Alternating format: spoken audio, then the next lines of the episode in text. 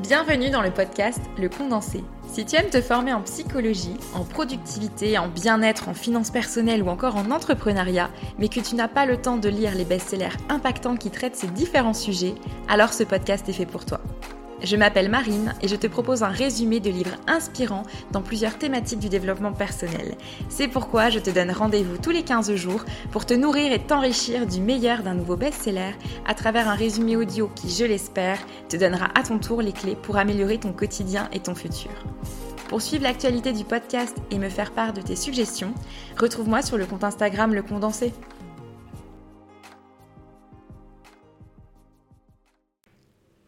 Bonjour à tous. Dans ce nouvel épisode, je vous propose un résumé du livre Pouvoir illimité, paru en 1989 et écrit par Anthony Robbins. C'est un best-seller dans le domaine de la programmation neurolinguistique. Tony Robbins est un coach, conférencier et philanthrope, né en 1960 en Californie. Il a écrit plusieurs best-sellers dans le domaine du développement personnel et de la finance. Il anime également des séminaires avec des activités comme notamment le fait de marcher sur des charbons ardents. Son livre Pouvoir illimité reste encore aujourd'hui mon livre de développement personnel préféré et celui ayant eu le plus d'impact sur ma vie. C'est pour ça que je voulais débuter l'année 2024 avec ce résumé. Dans cet ouvrage, il nous explique comment obtenir une meilleure qualité de vie grâce à la programmation neurolinguistique, mais aussi à travers différents conseils sur notre hygiène de vie en général. Il nous invite à nous débarrasser de nos croyances limitantes pour enfin comprendre que tout est possible. Bonne écoute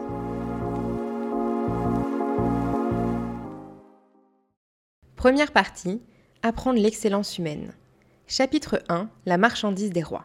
L'information ne suffit pas. L'action est ce qui crée toutes les grandes réussites. L'action, c'est ce qui donne des résultats. Le savoir n'est qu'un pouvoir potentiel jusqu'à ce qu'il tombe entre les mains de celui qui sait comment se mettre en condition de prendre des mesures efficaces.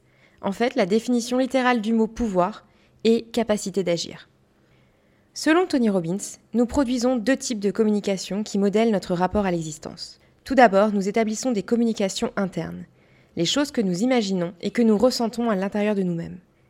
Ensuite, nous établissons des communications externes, mots, intonations, expressions du visage, postures, actions physiques, par lesquelles nous communiquons avec le monde. Toute communication que nous émettons est une action, une cause mise en mouvement, et toutes les communications produisent un effet sur nous-mêmes et sur les autres. Le niveau de réussite auquel vous accédez intérieurement bonheur, joie, amour, résulte directement de votre façon de communiquer avec vous-même. La manière dont vous vous sentez ne provient pas de ce qui se passe dans votre vie, elle n'est que l'interprétation que vous donnez à ce qui vous arrive. Rien n'a de sens en dehors du sens qu'on lui donne. Nous avons branché ce processus d'interprétation en mode automatique et nous n'avons pas récupéré ce pouvoir de modifier immédiatement notre façon de vivre les choses. Les individus qui atteignent le sommet de la réussite suivent un chemin logique pour y parvenir. C'est ce que Tony Robbins appelle la formule fondamentale de la réussite, avec plusieurs étapes. 1. Savoir où l'on veut aboutir, c'est-à-dire définir précisément ce que l'on veut. 2. Agir. Sinon, vos désirs resteront toujours des rêves. Vous devez prendre les mesures qui, selon vous, offriront la meilleure possibilité de produire l'effet recherché. Or, les mesures que nous prenons ne produisent pas toujours les effets désirés. D'où l'étape 3. 3. Développer une acuité sensorielle permettant d'identifier les réactions et les effets engendrés par votre action et de reconnaître aussi vite que possible si cette action vous rapproche de votre but ou si elle vous en éloigne. Vous devez savoir ce que produit votre action, que ce soit les paroles que vous prononcez ou vos habitudes quotidiennes. Si ce que vous obtenez ne correspond pas à ce que vous voulez, vous devrez noter quels sont les effets que votre action a produits afin que cela vous serve d'expérience. 4 acquérir assez de souplesse pour modifier votre comportement jusqu'à l'obtention du résultat désiré. Si vous observez les gens qui ont réussi, vous constaterez qu'ils ont suivi ces étapes. Ils ont commencé par définir une cible, car sans but, pas de tir au but. Ils ont ensuite agi et n'ont cessé de s'adapter, de modifier leur comportement jusqu'à ce qu'ils trouvent celui qui fonctionnait efficacement. La marche sur le feu est une expérience de croyance. Cela montre aux gens de la manière la plus physique qui soit qu'ils peuvent changer. Cela leur apprend que leurs plus grandes peurs et leurs limites ne leur sont imposées que par eux-mêmes. La question de savoir si vous pouvez marcher sur le feu ou non tient à votre capacité de communiquer avec vous-même d'une manière qui vous conduise à agir, malgré toutes les peurs programmées en vous devant ce qui peut arriver. La leçon est simple. Vous pouvez faire quasiment tout ce que vous voulez, du moment que vous réussissez à mobiliser les ressources vous permettant de croire à ce que vous voulez faire et de prendre des mesures utiles. L'auteur pense qu'il existe sept traits fondamentaux que les personnes qui ont réussi, comme Reagan, Martin Luther King, Steve Jobs, etc., ont tous cultivé. sept caractéristiques qui les ont conduits à faire ce qu'il fallait pour réussir. Il s'agit des sept mécanismes de base susceptibles de vous assurer le succès à vous aussi. Trait numéro 1, la passion. La passion donne à la vie sa force, son sens et son piment. Il n'y a pas d'aspiration grandiose sans passion. Trait numéro 2, la conviction. Tous les ouvrages religieux de la planète parlent du pouvoir de la conviction et de la foi. Ce sont leurs convictions intérieures qui distinguent en grande partie ceux qui accomplissent une œuvre de ceux qui ne font rien. Les individus qui réussissent savent ce qu'ils veulent et ont la conviction qu'ils peuvent l'obtenir. Trait numéro 3, la stratégie. Outre le carburant, il faut une direction, la notion d'une progression logique. Quand Steven Spielberg a décidé de devenir cinéaste, il a tracé un itinéraire qui devait le conduire vers l'empire qu'il avait décidé de conquérir. Il a déterminé ce qu'il désirait apprendre, qui il voulait rencontrer et ce qu'il devait faire. Il avait la passion, la conviction et la stratégie.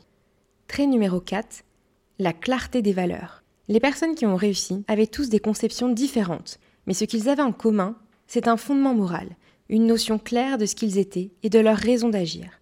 La connaissance des valeurs auxquelles on est attaché est un des éléments les plus féconds pour la poursuite de la réussite. Trait numéro 5, l'énergie. Une grande réussite est inséparable de l'énergie physique, intellectuelle et spirituelle qui permet de tirer le meilleur parti de ce que nous avons entre les mains. Trait numéro 6, l'art de se lier. Presque tous les êtres qui réussissent ont en commun une extraordinaire capacité à se lier aux autres, ce don d'entrer en relation avec les gens, quelles que soient leurs origines sociales ou idées. Et enfin, trait numéro 7, la maîtrise de la communication. Notre façon de communiquer avec les autres et avec nous-mêmes détermine en dernier ressort la qualité de notre vie. Chapitre 2. Le détail qui change tout. On peut considérer chaque expérience comme un coup fatal ou comme un défi, comme un échec ou comme un point d'appui. Ceux qui réussissent se font bousculer par une vague et en tirent une leçon pour se faire porter par la suivante. Anthony Robbins a tendance à penser que la principale distinction entre les gens réside dans le choix de la perception des événements. Le détail qui change tout, c'est la façon dont les gens choisissent de réagir par rapport à ce qu'ils voient, entendent et ressentent. Il existe un moyen simple de réussir qui consiste à observer les états et les représentations intérieures qui conduisent au succès et d'apprendre à les reproduire. Toute action dépend de notre capacité à diriger notre système nerveux. La PNL, programmation neurolinguistique, fournit un cadre systémique permettant de diriger son propre cerveau. Elle nous enseigne à contrôler non seulement nos états et nos comportements, mais aussi les états et comportements des autres. En bref, c'est la science de la gestion optimale de l'esprit visant à produire les résultats que l'on désire. Pour Tony Robbins, l'imitation est la voie royale de la réussite. Si en effet quelqu'un dans le monde obtient le résultat qu'il cherche, il estime être en mesure de l'obtenir lui aussi, à condition évidemment d'y consacrer le temps et les efforts nécessaires. Et si vous désirez réussir, vous devez trouver le moyen d'imiter ceux qui ont réussi avant vous, c'est-à-dire quelles actions ils ont entreprises et en particulier comment ils ont utilisé leur cerveau et leur corps pour obtenir les résultats que vous cherchez à reproduire. Tout ce que vous avez à faire, c'est de trouver des modèles. Pour imiter la réussite, il faut se transformer en détective, en enquêteur. Il faut poser beaucoup de questions afin de découvrir tous les indices qui conduisent au succès. Brandler et Grinder ont découvert qu'il existe trois mécanismes qui permettent de reproduire n'importe quelle forme de réussite humaine. Imaginez-les sous forme de trois portes qui mènent à un banquet somptueux. La première porte représente le système de croyance de l'individu en question. Ce qu'il estime possible et impossible détermine en grande partie ce qu'il est capable ou alors incapable de faire. La deuxième porte représente la syntaxe mentale de l'individu. Il s'agit de la manière dont il organise sa pensée. La syntaxe est comme un code. Et la troisième porte est la psychologie. Le corps et l'esprit sont entièrement liés. Votre façon de respirer, de vous tenir, votre posture détermine l'état dans lequel vous êtes. La chance arrive lorsqu'on s'est préparé à saisir l'occasion. Chapitre 3 Savoir se mettre dans un état donné. Nos états neurologiques varient. Il existe en effet des états dynamisants, la confiance, l'amour, la force intérieure, l'extase, la conviction, qui permettent de capter toutes les ressources dont on dispose. Et il existe des états paralysants, la peur, le désarroi, la dépression, l'angoisse, la tristesse, la frustration, qui nous rendent impuissants. Nous passons tous des bons et mauvais états et réciproquement. Comprendre l'état dans lequel on se trouve, telle est la clé du changement et de la réussite. Notre comportement résulte de l'état dans lequel nous sommes. Un état peut être défini comme la somme de millions de phénomènes neurologiques qui se produisent en nous, c'est-à-dire de tout ce qui nous arrive à un moment donné. La plupart de nos états s'instaurent sans intervention consciente de notre part. Un événement se produit et nous y réagissons en nous mettant dans un état particulier. Si tout comportement résulte de l'état dans lequel nous sommes, on peut se demander ce qui crée un état. Un état se compose de deux éléments principaux, nos représentations internes et notre physiologie. Votre représentation du monde et vos interprétations des situations créent l'état dans lequel vous êtes et donc le type de comportement que vous voulez adopter. Il se peut que nous imitions les réactions de nos parents ou d'autres modèles. Votre mère s'inquiète toujours quand votre père est en retard, vous aurez sûrement tendance à voir les choses sous un jour inquiétant. Nos convictions, nos réactions, nos valeurs et nos expériences passées modifient en effet les types des représentations que nous nous faisons d'autrui. Les représentations internes ne sont pas une exacte restitution de l'événement. Ce n'en est qu'une interprétation filtrée par des convictions, des positions, des valeurs personnelles et par ce qu'on appelle des métaprogrammes. La valeur d'un événement dépend de la façon dont nous nous le représentons. Quand nous créons l'état approprié à la situation, nous créons dans le même coup la situation la plus favorable pour utiliser toutes les ressources efficacement. Nous devons toujours fixer nos pensées sur ce que nous désirons et non sur ce que nous ne voulons pas. À l'origine de toute action, il y a une pensée, disait Ralph Emerson. Chapitre 4 La naissance de l'excellence, la croyance. Les croyances sont la boussole qui nous guide vers notre but et nous garantit que nous l'atteindrons. Seules les croyances donnent le pouvoir d'agir et de créer le monde dans lequel on veut vivre. La croyance n'est rien d'autre qu'un état, une représentation interne qui gouverne le comportement. Il peut s'agir d'une croyance dynamisante ou au contraire d'une croyance destructrice. Si l'on croit à la réussite, on trouvera en soi le pouvoir de l'atteindre. Si l'on croit à l'échec, on aura tendance à y aboutir. Les croyances sont un choix. Bien que nous en ayons rarement conscience, nous pouvons tous choisir des croyances qui nous limitent ou qui nous soutiennent. Pour parvenir au succès, il faut donc favoriser les croyances positives et écarter celles qui nous entravent. Lorsque vous cherchez un objet et que vous ne le trouvez pas, alors qu'il est pourtant devant vous, on peut affirmer que vous vous êtes dit Je ne sais pas où il est. Vous avez donné à votre cerveau l'ordre de ne pas le voir. En psychologie, c'est ce qu'on appelle un scotum. Par ailleurs, quand vous dites avec conviction que vous ne vous souvenez pas, vous avez raison. Quand vous dites avec conviction que vous vous souvenez, vous donnez à votre système nerveux l'ordre d'ouvrir les voies qui conduisent à la partie de votre cerveau qui possède la capacité de vous fournir les réponses que vous attendez. La première source de croyance, c'est l'environnement. L'environnement est parfois le principal élément générateur de croyances, mais ce n'est pas le seul. Les événements, petits ou grands, favorisent parfois la formation de croyances. Nous avons presque tous vécu des expériences que nous n'oublierons pas, des moments qui ont eu un tel impact sur nous qu'ils sont définitivement gravés dans notre cerveau. Ce sont des types d'expériences qui suscitent les croyances susceptibles de transformer notre vie. Le troisième moyen de favoriser la croyance, c'est la connaissance. Le quatrième moyen d'obtenir des résultats est de s'appuyer sur des résultats antérieurs. Si vous avez fait quelque chose une fois, ne serait-ce qu'une seule fois, vous vous en savez capable. Croire qu'on est capable de faire quelque chose devient une assurance de succès. Le cinquième moyen de faire naître des croyances est la création dans son esprit de l'expérience qu'on veut voir se réaliser dans l'avenir comme si elle se réalisait à l'instant même. C'est ce qui s'appelle l'expérience anticipée des résultats. Nous pouvons contrôler nos croyances. Nous pouvons contrôler la façon dont nous imitons les autres et diriger notre vie de manière consciente. Le succès se nourrit du succès et engendre toujours plus de succès et chaque réussite fait naître la croyance en une réussite encore plus grande. Pour changer ces croyances, un moyen existant est de faire une expérience qui les démente. Si vous parvenez à réussir à faire une chose que vous pensiez impossible, cela vous contraint à reconsidérer vos croyances. Tony Robbins propose de faire l'exercice d'écrire les 5 croyances qui nous ont limités dans le passé et les 5 croyances positives qui nous ont aidés à atteindre nos objectifs. Chapitre 5 Les 7 mensonges du succès. La première chose à faire pour accéder à l'excellence consiste à découvrir les croyances qui nous guident vers les solutions que nous recherchons. Croyance numéro 1. Tout événement se produit pour une raison précise et doit nous servir. Beaucoup de gens ont tendance à polariser sur le négatif. La première chose à faire pour modifier cela est de le reconnaître, car il faut se débarrasser de ses limites et opérer à partir d'un plus grand potentiel et chercher les opportunités, les chances à saisir. Croyance numéro 2. L'échec n'existe pas. Seuls existent les résultats. Les plus grandes réussites de notre société ne sont pas le fait d'individus qui n'échouent jamais, mais de personnes qui savent que, si elles tentent quelque chose et que cela n'aboutit pas, elles en tireront une expérience. Elles se servent de ce qu'elles ont appris et essaient autre chose pour obtenir de nouveaux résultats. Quel est l'avantage que vous possédez aujourd'hui par rapport à hier? De l'expérience évidemment. Les gens qui redoutent l'échec forment à l'avance la représentation interne de ce qui risque de ne pas marcher. C'est ce qui les empêche d'entreprendre l'action même qui leur aurait permis de réaliser leurs désirs. On peut apprendre quelque chose de toute expérience humaine et par conséquent connaître quelques succès dans tout ce qu'on entreprend.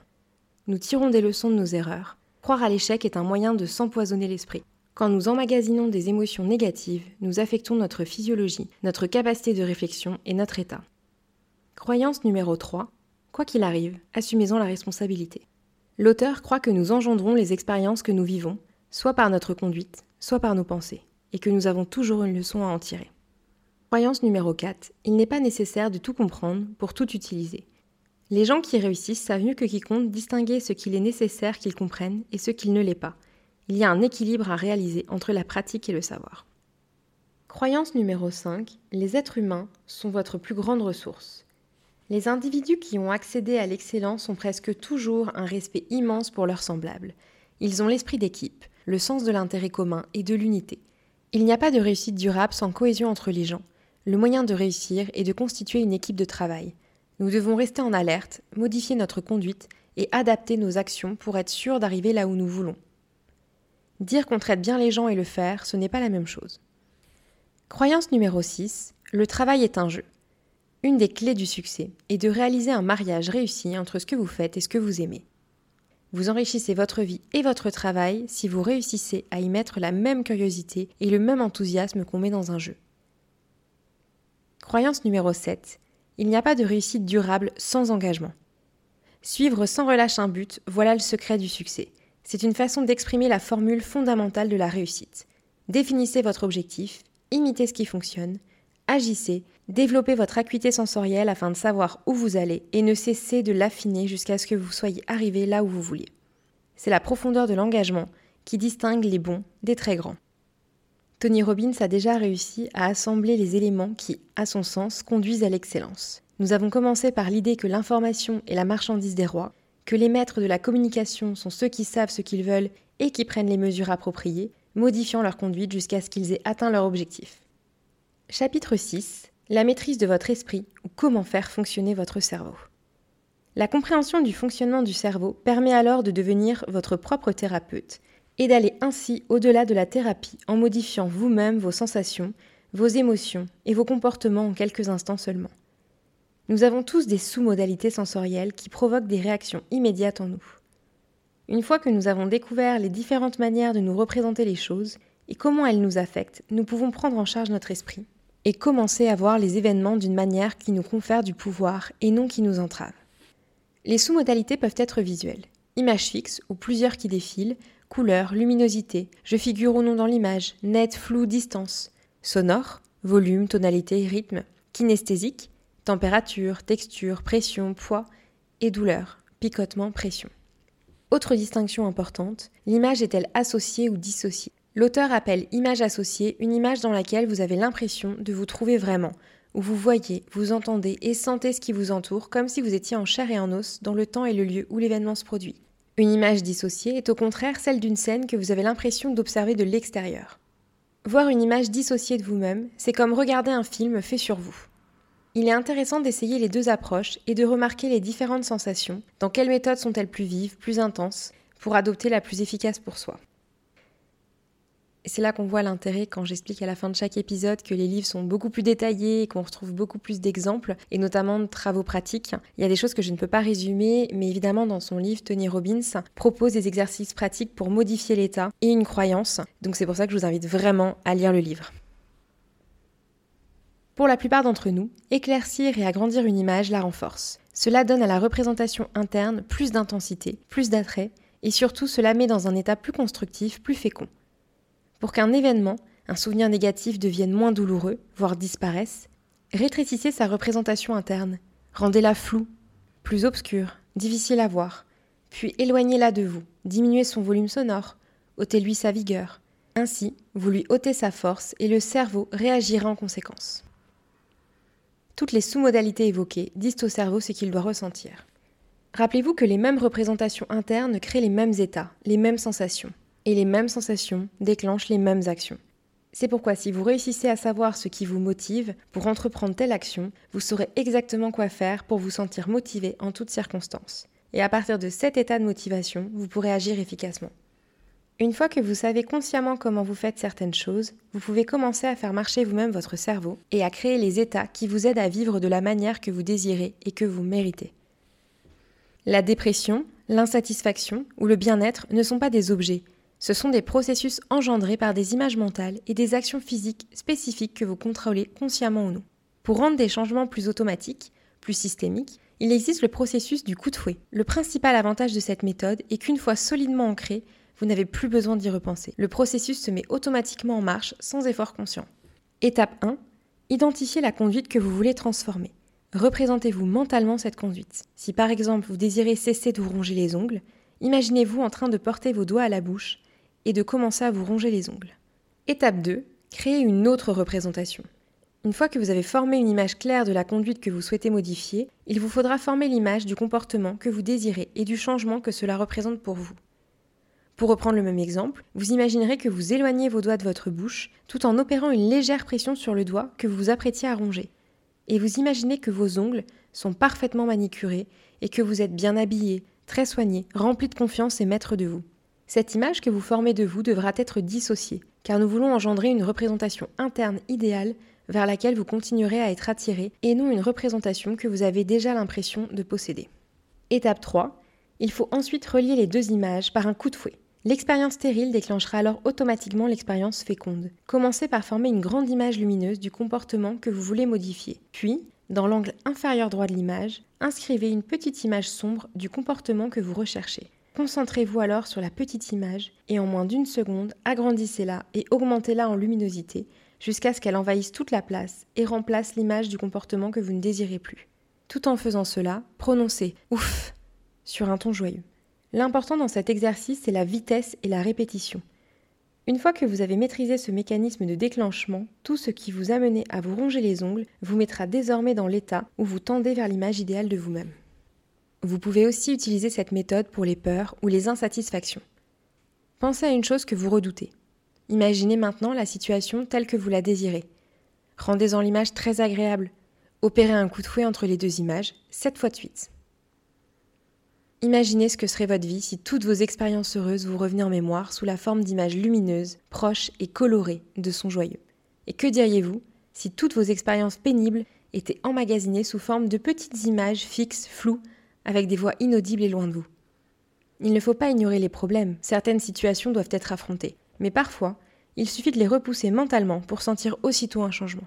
Il est essentiel que nous examinions tous nos modes de communication et que nous nous demandions régulièrement si je continue à représenter les choses de cette façon, quel effet cela va-t-il vraisemblablement produire dans ma vie? Où me conduit mon comportement actuel? Et surtout, est-ce bien là que je veux aller? Il pourrait être utile de noter si vous avez tendance à utiliser plutôt l'association ou la dissociation. Si toute ou la grande majorité de vos représentations internes sont associées, vous risquez d'être totalement vulnérable sur le plan affectif. Vous aurez alors probablement beaucoup de mal à vivre tant vous êtes affecté par les moindres petites choses, alors que la vie n'est pas faite que de moments agréables.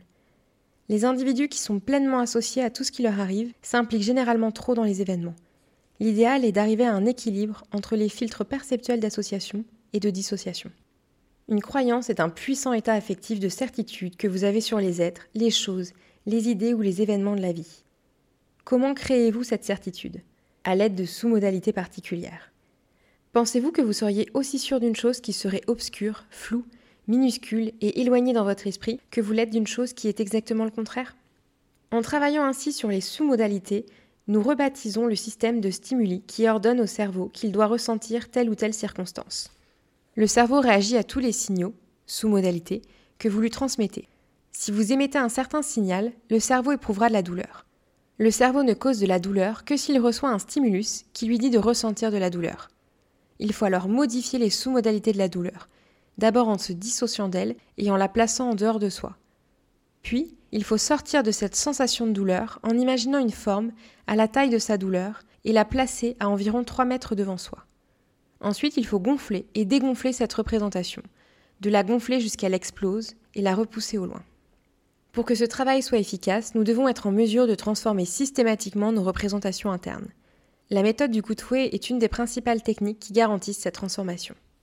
Chapitre 7 La syntaxe du succès. Il y a un autre facteur important, c'est la syntaxe de l'action. Cette syntaxe peut modifier énormément les effets que nous produisons. Quels sont les éléments constitutifs de la syntaxe? Nos sens. Nous sommes soumis à des signaux sensoriels à deux niveaux, interne et externe. La syntaxe est le moyen de combiner les éléments de ce que nous vivons extérieurement et de ce que nous représentons intérieurement. La syntaxe est un peu comme cette recette de cuisine où les ingrédients, mais aussi l'ordre est important. Pour créer une recette, il faut disposer d'un système permettant de décrire ce qu'il faut faire et quand. C'est pourquoi l'auteur a mis au point un système de notation grâce auquel nous pouvons décrire les stratégies. Il s'agit d'une sorte de sténo servant à représenter les processus sensoriels. V pour visuel, A pour auditif, K pour kinesthésique, petit i pour interne, petit e pour externe, petit t pour total et 1 pour logique. Bon, là, ça paraît chinois, mais c'est mieux expliqué dans le livre. Ainsi, lorsque vous voyez un objet extérieur, c'est grand V, petit e, visuel et externe. Lorsque vous éprouvez une sensation interne, ce sera grand K, petit i, K pour kinesthésique et I pour interne. Il existe une stratégie utilisée par beaucoup de sportifs pour imiter les meilleurs de leur spécialité. Par exemple, si vous voulez prendre modèle sur un skieur pro, commencez par observer attentivement sa technique. VE. Pendant que vous observez, vous imprimez à votre corps les mêmes mouvements. KE, jusqu'à ce que vous ayez la sensation qu'ils font partie de vous. KI. Vous essayez ensuite de créer l'image interne d'un skieur pro, VI, puis vous allez alors créer une autre image interne visuelle dissociée, cette fois de vous en train de skier, VI. Ce sera comme si vous regardiez un film de vous, imitant le plus justement possible le skieur expert. Puis entrez dans cette image et de façon associée, vous ressentirez les effets de cette performance, KI. Enfin, après une répétition de cet exercice, essayez dans la réalité. KE. La syntaxe de cette stratégie pourra donc s'écrire VE, KE, KI, VI, VI, KI, KE. Dans l'idéal, quand on imite une personne, il faut aussi imiter son expérience interne, ses systèmes de croyances et sa syntaxe. Clairement pour cette partie-là, c'est plus compliqué en podcast, je l'accorde. Je vous conseille de noter. Noter ce que signifie le V, le K, le E, le I pour mieux assimiler en fait ce que l'auteur explique. Il est donc nécessaire que vous identifiez la stratégie qui est la vôtre afin de susciter l'état désiré à la demande. Et il faut aussi que vous puissiez reconnaître les stratégies des autres afin de savoir exactement à quoi ils réagissent. Tout ce que vous avez vu, entendu ou ressenti est emmagasiné dans votre cerveau. On ne compte plus le nombre d'études qui ont montré que des individus plongés dans un état de transe hypnotique réussissaient à se rappeler, c'est-à-dire à accéder à, des faits dont ils étaient incapables de se souvenir consciemment. Par ailleurs, les fondateurs de la PNL ont découvert que la direction dans laquelle nous braquons notre regard détermine la partie de notre système nerveux à laquelle nous avons le plus directement accès. La plupart des gens se souviennent mieux des images en les plaçant en haut et à gauche de leur champ visuel. Par la suite, l'auteur introduit le morcelage, Généralement, les êtres humains ne sont capables de traiter consciemment que 5 à 9 morceaux d'information à la fois. L'idée est alors de morceler l'information en petits morceaux, en petits lots, puis les rassembler en atouts.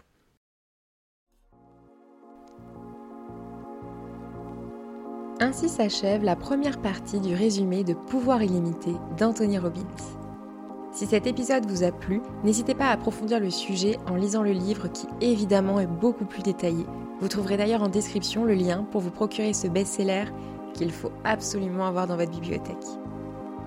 Si vous souhaitez soutenir le podcast, je vous invite à le partager autour de vous, à me laisser une note et un commentaire pour booster le référencement. Je vous donne rendez-vous dans deux semaines pour la suite du résumé de ce livre.